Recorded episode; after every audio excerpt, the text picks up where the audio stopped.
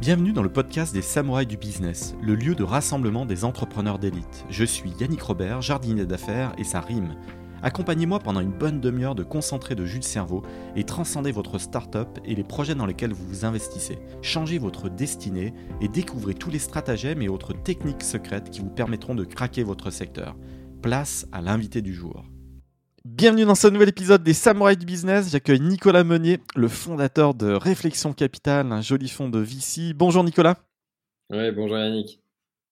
Alors, lancement en 2019, un peu en mode Club Deal, tu vas nous expliquer sur un positionnement très précis que j'adore des boîtes, si possible, bootstrap. Enfin, tu vas nous dire d'ailleurs tout ton cahier des charges.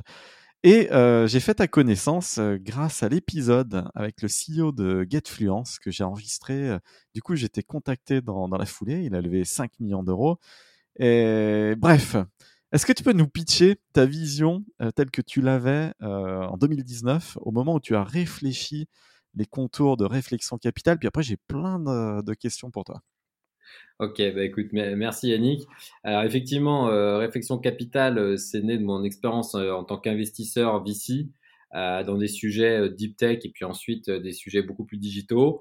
Et en fait, mon track record s'est construit au fur et à mesure parce que c'est un métier d'expérience, l'investissement, mais il s'est beaucoup cristallisé autour d'entrepreneurs qui cherchaient à atteindre une taille critique et à devenir rentable. Et effectivement, bah, tous les entrepreneurs que j'ai accompagnés qui ont eu euh, cette démarche, finalement, ils ont, en levant pas ou peu d'argent, ont réussi, un, à trouver une liquidité dans les 12 mois qui a suivi leur passage à la profitabilité, et deux, on nous ont permis de faire des retours sur investissement intéressants. Et comme quand j'en ai vu un, deux, trois, quatre, et que 80% de ceux qui avaient cette démarche trouvaient une liquidité et en faisaient une performance, euh, qui certains peuvent être représenter des multiples assez importants, euh, versus les autres qui avaient plutôt une, une approche de la qu'on appelle la politique de la terre brûlée, de l'hypercroissance à tout prix, mais sans forcément être focus euh, sur autre chose que de l'hypercroissance, et qui là, bon, bah, la distribution est beaucoup plus aléatoire et le retour sur investissement euh, des fois plus compliqué. Quand ça marche, ça peut marcher très fort, mais ça marche que dans euh, moins de 10 ou 15% des cas, donc euh, c'est un peu plus compliqué. Voilà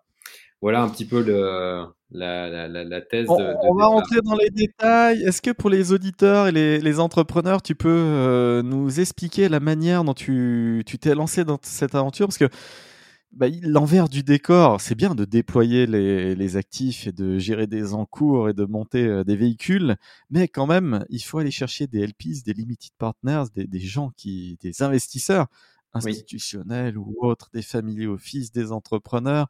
Est-ce que tu peux nous expliquer le parterre de gens qui, qui viennent derrière alimenter tes, tes fonds? Alors, bah, écoute, ça a été simple, c'est que mes premiers investisseurs, ça a été mes entrepreneurs qui justement euh, répondaient à cette euh, définition de d'entrepreneurs qui cherchaient à atteindre une taille critique et à, atteindre une profitabilité après avoir levé des fonds. Euh, quand ils ont revendu leur société, eh ben, ces personnes m'ont demandé s'ils pouvaient co-investir sur mes deals. Euh, que je continue à faire euh, dans mon précédent fonds.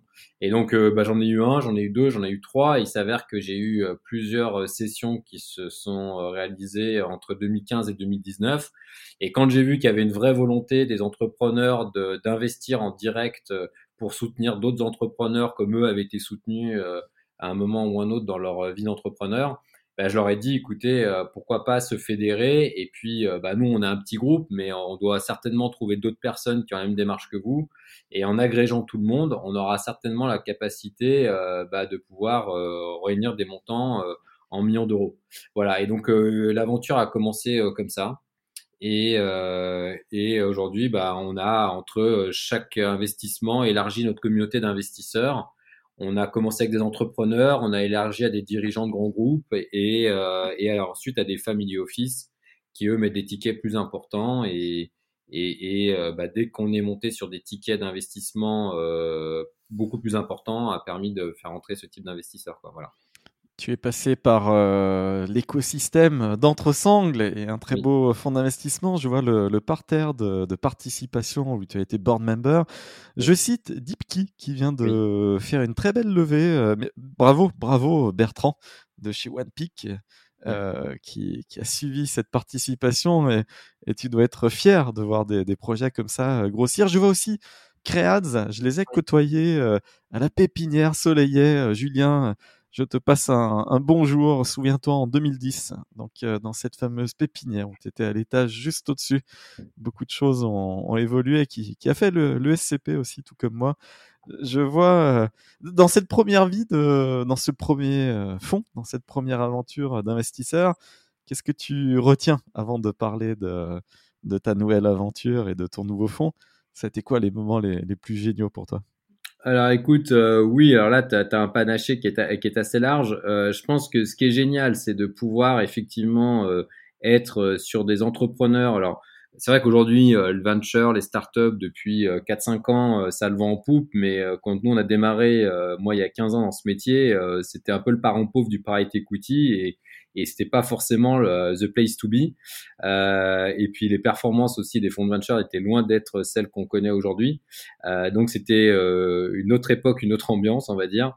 Euh, néanmoins, c'était extrêmement intéressant parce que c'était la passion à la fois de l'entrepreneuriat, la passion de l'innovation et de pouvoir financer euh, des entrepreneurs qui justement ben, prenaient ce type de risque et étaient convaincus d'apporter quelque chose de nouveau, c'était extrêmement riche, intéressant. Et en même temps, c'était euh, pas mal de parcours semés d'embûches parce que bah faut débugger un atterrissage marché, faut transformer une innovation en un produit qui se vend. Euh, tout ça prend du temps, tout ça c'est plein d'incertitudes. Il faut être capable de partager ces incertitudes, faut gérer son cash, euh, relever des fonds. Et dans des marchés qui n'étaient pas aussi, euh, je dirais, travaillés qu'aujourd'hui en termes d'offres au niveau VC. Donc voilà, donc c'était des, c'était pas simple c'était vraiment euh, de la conviction euh, forte et euh, il y avait vraiment il fallait vraiment avoir de la conviction forte pour aller dans ce métier à l'époque qui restait un métier très discret et, pas aussi en vue qu'aujourd'hui voilà. Mais écoute été super d'accompagner les entrepreneurs et puis c'est aussi une école de la vie parce qu'on apprend il bah, faut apprendre à, parler avec les entrepreneurs faut être à la fois faut être capable de les supporter faut être capable de de, de, de les challenger, il faut être capable aussi d'anticiper les coups durs, euh, faut être capable de réagir aux coups durs. Euh, et puis, bah, des fois on est d'accord, des fois on n'est pas d'accord, donc euh, ben des fois il est, ça se tend. Et euh, faut être capable de rebondir. Mais c'est aussi euh, bah, l'école de la vie, on fait face à des échecs. Euh, et, et voilà, on apprend beaucoup, on apprend beaucoup de ça, donc et ça nourrit beaucoup des pour centaines, la suite. J'ai des centaines et des centaines de CEO à ce micro. J'aurai bientôt toute la French Tech puisque je serai le premier euh, podcasteur français à atteindre les 1000 interviews de 1000 euh, CEO. J'en ai fait 320 en 18 mois, donc je, je prouve par l'exécution que je vais le faire vraiment. Mais je vois que souvent les gens, euh, alors 100% des CEO ont un besoin de lever de fonds, quel que soit le, le, stade où ils en sont. Donc c'est super riche. Euh, post-épisode, je n'ai que ce genre de, discussion. Je ne pourrais passer ma vie à faire des, levées de fonds. Mais je m'aperçois quand même que les gens oublient les questions de gouvernance et puis finalement la vie qu'il y a après la, levée de fonds. La vraie vie de gérer le projet et de, et de scaler. Donc euh, la course à la levée n'est qu'une étape temporaire. Toi, est-ce que, euh, puisqu'on est écouté par plein d'entrepreneurs, tu as des petits conseils quand même sur euh, les bonnes pratiques à mettre instantanément en place? Bon voilà, on est bootstrap, on n'a jamais eu d'investisseur vu, vu, que c'est ton sweet spot. Boum, un investisseur débarque. Qu'est-ce que tu remarques euh, ouais. comme chose à mettre en place tout de suite en général? Alors déjà, moi je pense que le, le premier sujet qui est, peut-être important pour les entrepreneurs qui nous écoutent, euh, c'est qu'il faut pas oublier que faire entrer un investisseur, c'est quand même un mariage. Donc euh, aujourd'hui où on peut avoir le choix avec euh, beaucoup d'investisseurs, euh, souvent euh, le choix se fait au travers de la valo. Euh, oui, c'est une, c'est un élément de, de contexte qu'il faut prendre en compte, mais en fait, faut pas perdre de vue que une fois qu'on a fait rentrer un investisseur son capital, il est au moins là pour quelques années. Euh, il va falloir vivre avec. Et euh, si on n'a pas le fit, si on a fait entrer des investisseurs qui sont entrés sur une valo, qui ont dû se décider très vite et qui n'ont pas forcément compris les subtilités euh, du business model, du marché, euh, etc., ben on peut vite faire fausse route. Donc moi déjà la première des choses c'est c'est vraiment faire entrer un investisseur. Il faut vraiment avoir un, un, vrai coup de cœur et, et, et, et surtout faire entrer des personnes qui ont bien compris les tenants, les aboutissants et qui ont bien compris là où on en était. C'est-à-dire, on peut être une boîte seed, on peut être une boîte qui a déjà dérisqué son approche produit, son approche marché. Euh, donc, c'est très important que de, de, bien se comprendre parce que sinon, derrière, tout va partir en vrille. Voilà. Et euh, je pense qu'il y a pas mal d'entrepreneurs qui, qui, qui, comprendront euh, ce que ce que je dis là. Et il faut pas sous-estimer ce point-là. Voilà, un deal c'est pas qu'une valo, c'est pas que faire entrer un bon nom, un beau logo d'un fonds. Si on n'a pas le fit, si on est quelqu'un qui comprend pas d'où où on est, où on va et, et les choses qui nous restent encore à, à parfaire, euh, on va pas se comprendre et ça va vite se tendre. Voilà. Donc ça c'est le premier point. Le deuxième point, euh, ben, je pense que les gens qui ont la culture bootstrap, euh, c'est des personnes qui vont être très attentifs euh, à l'utilisation qui est faite du cash. Donc c'est extrêmement important euh, euh, d'avoir un reporting. C'est pas juste faire plaisir aux entrepreneurs, aux investisseurs. c'est aussi avoir le bon thermomètre et puis capable de se dire est-ce qu'on est sur la bonne route? Est-ce que par rapport à ce qu'on anticipait, notre vision, on est en train de, de, de coller? Et puis de comprendre s'il y a quelque chose qui colle pas, d'où est-ce que ça vient? Et si on n'a pas mis des, des, thermomètres aux bons endroits, ben on ne sait pas d'où vient la chaleur ou la pression, et donc euh, c'est important de mettre les capteurs euh, à des endroits et d'adapter le reporting à la niveau de maturité de la société. Donc ça, je pense que c'est des choses euh, qui sont extrêmement importantes. Et ensuite, les sujets de board, ça doit pas être uniquement des chambres d'enregistrement du, du reporting. Un reporting, on l'envoie tous les mois et, et c'est très bien mais c'est être capable de, de, sortir une forme de roman d'anticipation. Euh, C'est-à-dire que on va commencer à regarder toutes les problématiques, essayer d'apporter des solutions, voir comment on peut euh, anticiper le coup d'après. Euh, ça veut dire aussi regarder très vite comment on va pouvoir staffer pour permettre au management, aux fondateurs, fondatrices, euh, de pouvoir se dégager du temps, dédoublonner les, positions qu'ils occupent, parce que souvent ils font deux, trois jobs, et donc c'est pas efficient, de sorte à se concentrer sur le, les next steps.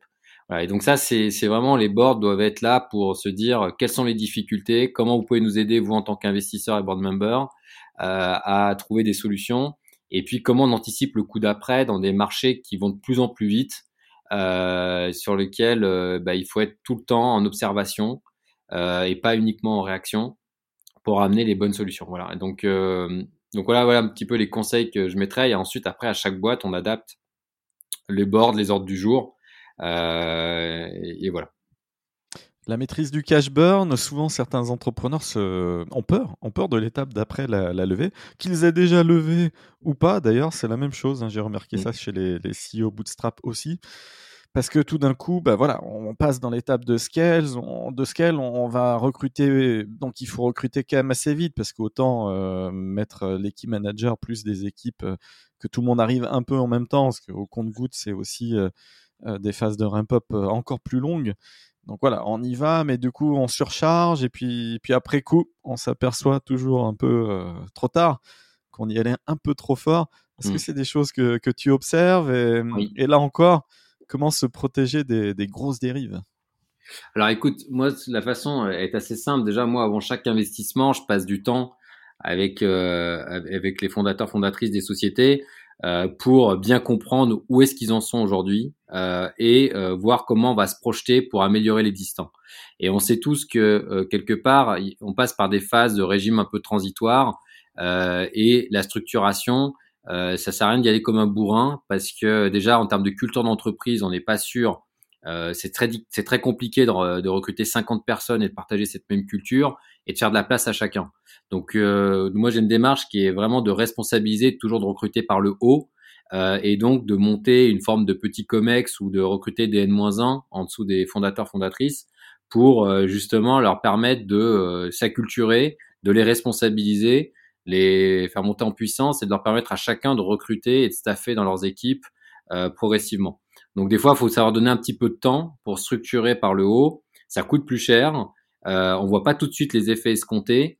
Mais ce qui est important, c'est de se dire que les effets escomptés, on va les voir dans les 9 à 12 mois qui vont suivre l'arrivée de ces différents profils.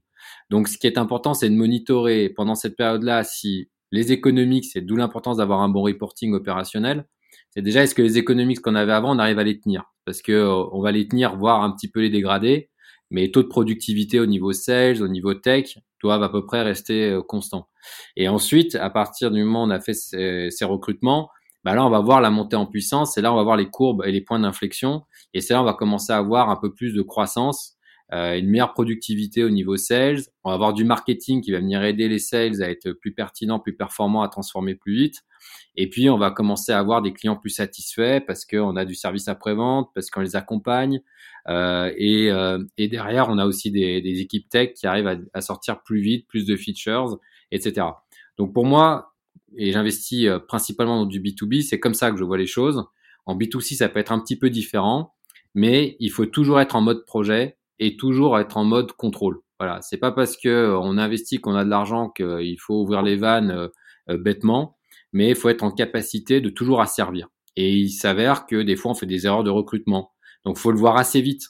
Et les erreurs de recrutement, on les voit très vite euh, dans le premier mois ou dans les trois premiers mois.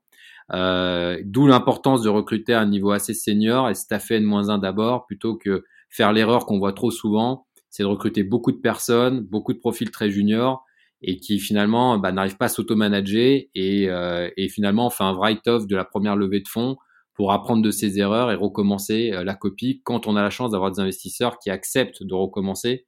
Euh, et quand on l'a pas, ben on est un petit peu planté ou on va devoir faire une traversée du désert un peu un peu longue parfois. Voilà. Ton sweet spot, donc c'est euh, startup basée en Europe, du B2B, euh, plus de 2 millions de, de chiffre d'affaires, une belle croissance au-delà des 40% et, et plus, et, et, ce positionnement Bootstrap. Là, est-ce que tu peux nous parler d'un cas hyper précis? Tu, as financé euh, Marc, le CEO de, de GetFluence, qui va faire cette année, on l'espère, il l'a annoncé dans son, dans son épisode, épisode 320 dans les samouraïs du business, euh, qu'il allait faire 13 millions de volume d'activité sur cette année 2022. Euh, comment ça se passe quand tu le vois la première fois qu'est-ce que combien de temps ça met pour finalement prendre la décision de, de l'accompagner?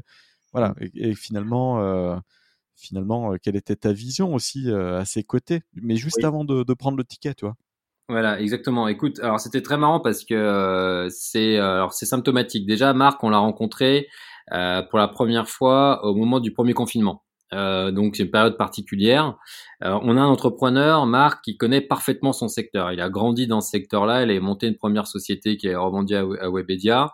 Euh, il a monté sa structure avec toujours cette culture de la croissance rentable et il n'avait pas fait rentrer d'investisseurs dans sa première société.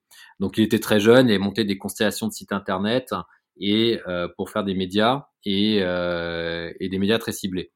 Euh, il a rendu cette activité, il a monté, il a réinvesti, euh, je crois, de mémoire, c'était de 300 000 euros et monté une équipe pour euh, pour lancer GetFluence.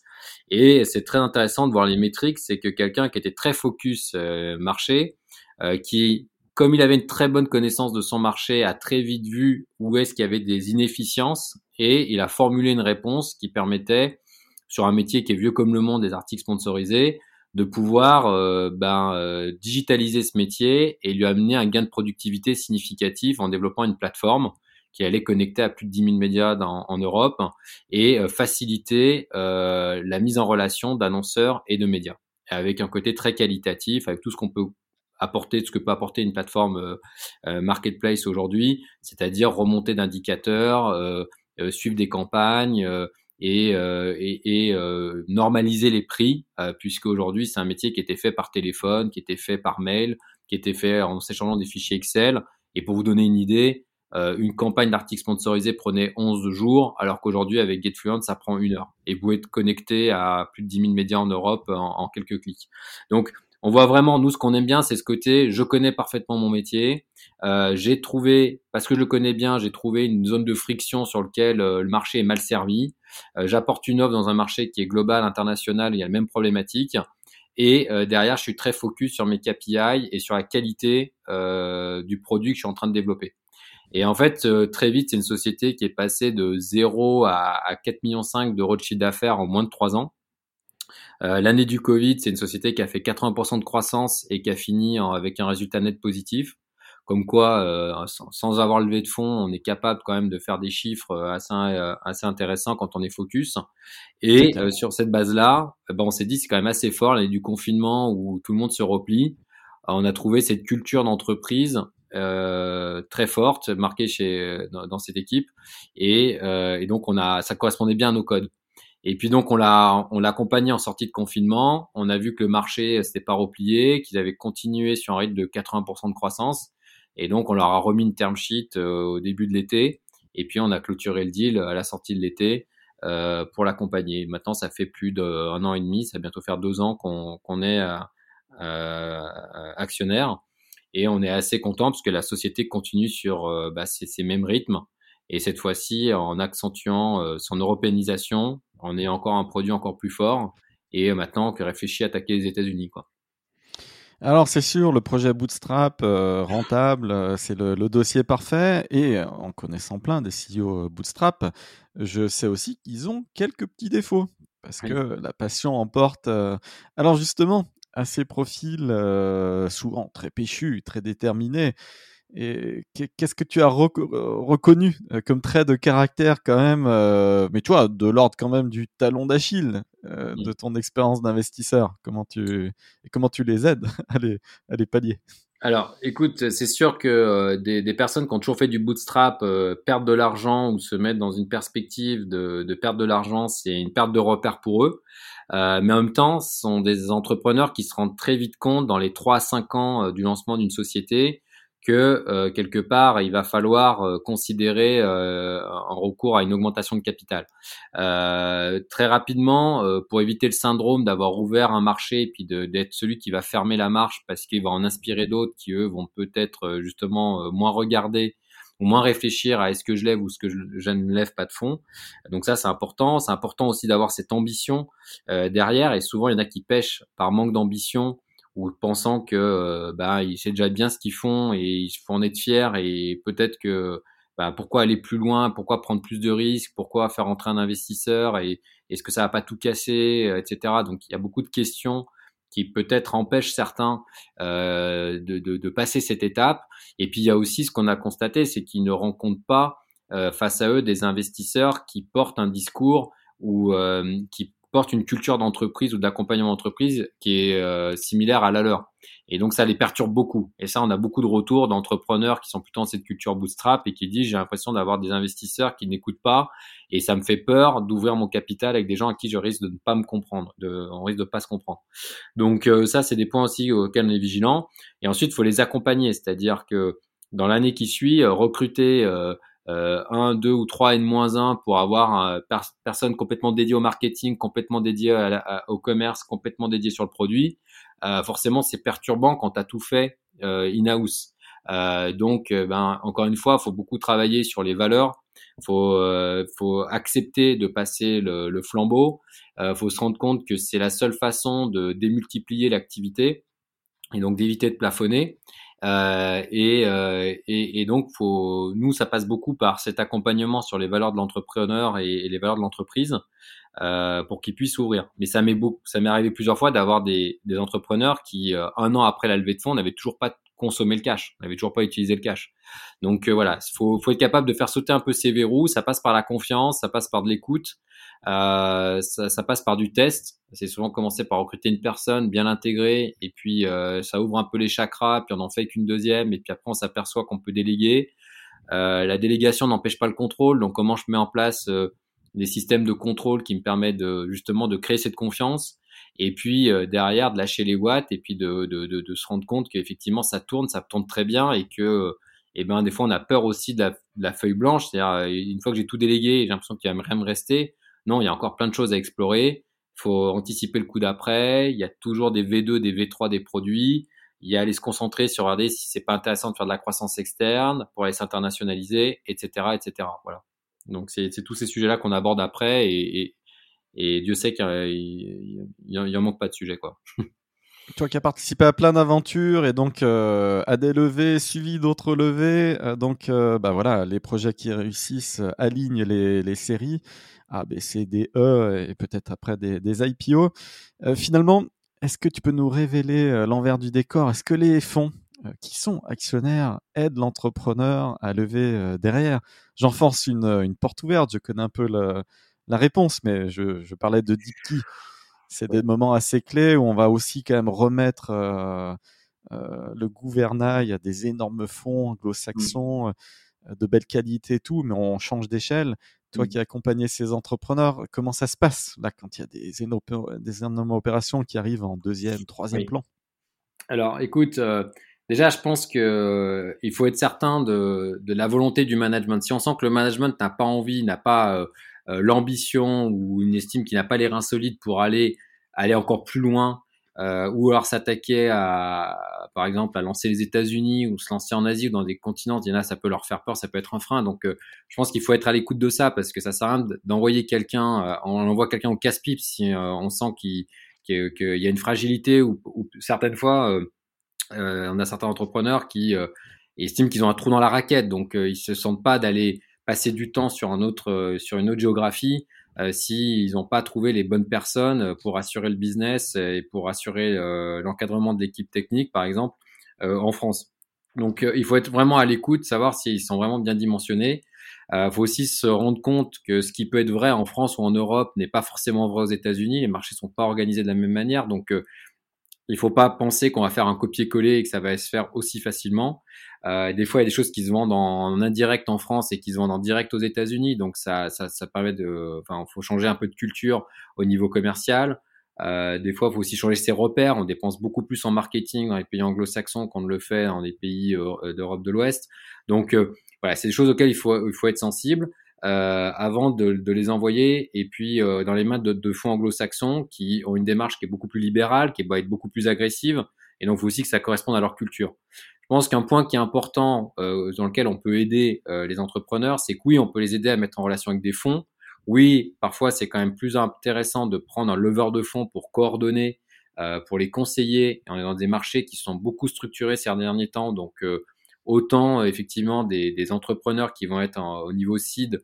Euh, c'est vrai qu'on préfère la démarche directe que de prendre des fonds d'intermédiaire, mais quand on est face à une contrepartie qui est nombreuse, et il y a beaucoup de plus en plus de fonds aujourd'hui, plus des fonds anglo-saxons qui rentrent par exemple sur le marché français, bah, c'est bien de pouvoir coordonner, d'anticiper et d'accompagner euh, des dirigeants et de préparer un peu le terrain. Donc je pense que ça c'est aussi un point qu'il faut considérer. Ensuite, tous les fonds font des efforts pour mettre en relation, oui, je pense que c'est pas, ça marche pas forcément toujours. Par contre, c'est sûr qu'un conseil, c'est que moi je peux donner, c'est quand il y a trop de fonds au capital, surtout des fonds français, c'est pas toujours la meilleure façon euh, dont on peut rendre service à des entrepreneurs. Moi, je suis plutôt partisan de dire, une fois que j'ai fait mes 5-6 ans, je préfère passer la main et le relais à un autre fonds euh, que euh, de me retrouver avec une cap table avec 7-8 fonds différents qui sont rentrés avec des prix de revient différents, donc qui ont des, des agendas qui vont être différents, euh, ça, ça, peut nourrir des conflits d'intérêts, ça peut être très compliqué. Des fois, on a connu des entrepreneurs qui ont passé les trois quarts de leur temps à gérer leurs actionnaires et leurs investisseurs, et pendant ce temps-là, ils, ils sont pas en train de gérer leur boîte. Donc, euh, moi, je fais vraiment attention à ça en termes d'equity story. Je pense qu'il faut être capable d'accompagner euh, les sociétés, surtout là où on est fort, là on est là on, on est le meilleur en tant qu'investisseur, et passer le relais à d'autres qui sont mieux armés que nous pour euh, pour faire les, les étapes suivantes. Quoi. Je pense que c'est vrai pour l'entrepreneur qui est 100% bootstrap est souvent euh, encore plus euh, euh, alerte par rapport à la question du cash out, c'est-à-dire vraiment se dérisquer à un moment donné. quel est le positionnement et la philosophie de réflexion capitale sur ce point clé? Alors, nous, on intervient à un moment où on est sur des boîtes de moins de 5 ans. elles ont réussi généralement à faire les 2-3 premiers millions d'euros de chiffre d'affaires euh, seul ou avec peu de financement. Euh, et donc aujourd'hui, au moment où on arrive, c'est justement au moment où elles cherchent le point d'inflexion. Donc elles font entre 50 et 100% de croissance, ce qui est quand même assez significatif, mais elles se rendent compte justement qu'elles vont pas pouvoir le tenir, ce 100% de croissance ou ce 50 à 100% de croissance encore longtemps, euh, sans passer par une structuration forte euh, par le haut, comme je le disais euh, avant. Euh, et, et, donc, euh, c'est nécessaire d'ouvrir son capital. Si, si, tu veux, l'entrepreneur bootstrap, dans sa culture, oui, il peut faire du cash out. Moi, je pense que c'est pas le bon moment de faire du cash out à ce moment-là, parce que vraiment, on a un moment où on a un point d'inflexion qui dans les deux ans va être game changer et va emmener ces sociétés, bah, comme on l'a vu avec Getfluence, à plus de 10 ou 15 millions d'euros. Et là, je trouve que c'est commence à être le bon moment euh, pour un entrepreneur euh, de, pouvoir réaliser du cash out. Surtout s'il garde ce même mindset, ce même taux de croissance et cette même efficience en termes de consommation de cash. Euh, parce que sinon, je trouve que c'est dommage de monter son, là je parle pour l'entrepreneur, de créer son patrimoine et d'en lâcher trop tôt bah, si on a des besoins personnels, bon bah c'est quelque chose qui s'entend et on a fait de la croissance rentable, donc euh, bah, c'est une façon comme une autre de se rémunérer en vendant une partie de son capital. Mais je trouve que c'est dommage de lécher quelques points à ce moment-là, alors que euh, à deux ans près, on peut lâcher le même pourcentage de capital pour trois ou quatre fois la, la, la somme à recevoir. Donc euh, je trouve que c'est voilà, oui c'est intéressant. oui, c'est des gens qui sont qui, qui, ont une approche très patrimoniale de l'entreprise. Et donc, ce sont pas des joueurs, c'est pas des gens qui vont jouer avec leur capital ou qui ont monté une boîte juste pour monétiser leur capital. Et puis une fois qu'ils l'ont monétisé, ils s'en foutent à peu près du reste et où viennent que pourra. Donc, donc je pense qu'on est beaucoup plus rassurant en tant qu'investisseur de faire du cash out sur ce type de profil. Euh, maintenant, moi, j'ai très peu d'entrepreneurs qui me le demandent à ce niveau de taille. Par contre, effectivement, ça devient une demande récurrente quand on a franchi les 10 millions d'euros de chiffre d'affaires euh, et surtout si on est rentable. Quoi. Et je pense qu'il faut pas s'y opposer parce que euh, c'est un bon driver et ils savent que euh, ils réaliseront une partie de leur patrimoine, mais avec leur culture, ils peuvent aller encore beaucoup plus loin. Quoi beaucoup, beaucoup de fonds d'investissement sur le marché, beaucoup de liquidités, et en même temps, on sent qu'il y a peut-être une fenêtre qui se referme, en tout cas pour les, les US, pas encore tout à fait en, en, Europe. Comment se démarquer? Et là, je te propose de reprendre ta casquette euh, de funder et, et, et à la tête de réflexion capitale. Euh, c'est quoi le, discours? Voilà, quand on est en concurrence et, que les term sheets pleuvent et que le deal est hyper compétitif, est-ce que c'est l'humain qui finit par l'emporter? Est-ce que c'est la vision? Je, connais, je connais des fonds de VC qui travaillent sur des dossiers comme ça, Bootstrap, je ne citerai pas de nom, qui ont travaillé plus de deux ans, deux ans et demi à appeler le CEO, donner des idées business, et puis finalement, boum, quand la, la grosse série euh, sort, alors que la boîte n'a jamais levé en, des années et des années, euh, et ben c'est, lui qui l'emporte. Enfin voilà, est-ce que, est-ce que tu peux nous dire comme ça ta, ta secret sauce? Alors, écoute, moi, pour, moi, la, la secret sauce, effectivement, euh, c'est, ça, ça, passe d'abord par des relations humaines. Euh, c'est sûr qu'on peut avoir un beau logo, un beau nom, et euh, ça peut aider parce que naturellement, les dossiers euh, arrivent. Euh, ensuite, on, on est pour la partie venture ou équivalent venture, quand même sur des sujets où il faut quand même bien comprendre, bien comprendre le rythme de croissance de ces sociétés. Il faut quand même bien comprendre les marchés auxquels elles, s'attaquent et, les dynamiques. Euh, il faut comprendre la psychologie des, entrepreneurs avec euh, ce, qui, euh, ce, qui, ce qui est attractif pour eux, mais ce qui peut aussi leur faire peur. Et, montrer qu'on est capable, enfin qu'on l'entend, qu'on le voit et qu'on va les accompagner sur cette partie-là. Je pense qu'il y a beaucoup de choses qui tournent autour de la confiance, euh, la capacité. Et j'ai noté souvent beaucoup de déceptions d'entrepreneurs qui ont vu des fonds leur vendre monts et merveilles et puis ensuite post-investissement bah, ils ont été très déçus parce qu'on leur avait tellement promis en termes d'accompagnement, en termes de valeur ajoutée, qu'ils en sont restés un peu sur leur fin. Donc je pense qu'au final, il faut toujours s'en remettre à, au, feeling qu'on peut avoir. Surtout quand on a le choix entre plusieurs euh, term sheets.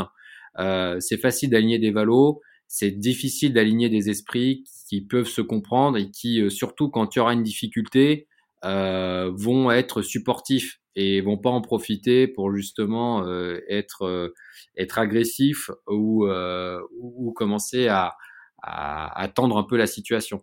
Donc c'est c'est ça. Et, et des ref check, des ref check, des ref check, appeler les CEO des boîtes qui ont déjà été fundées par les fonds et gratter, fouiner, investiguer, poser toutes les questions aux CEO, savoir quelle est l'attitude vraiment du fonds euh, au board et dans les moments complexes, est-ce qu'il apporte vraiment de, de l'insight? Non, ça, je pense que c'est important. Et puis, euh, bon, on peut tous servir la soupe, euh, c'est sûr. Euh, mais en, tout cas, oui, les rêves checks, c'est sûr.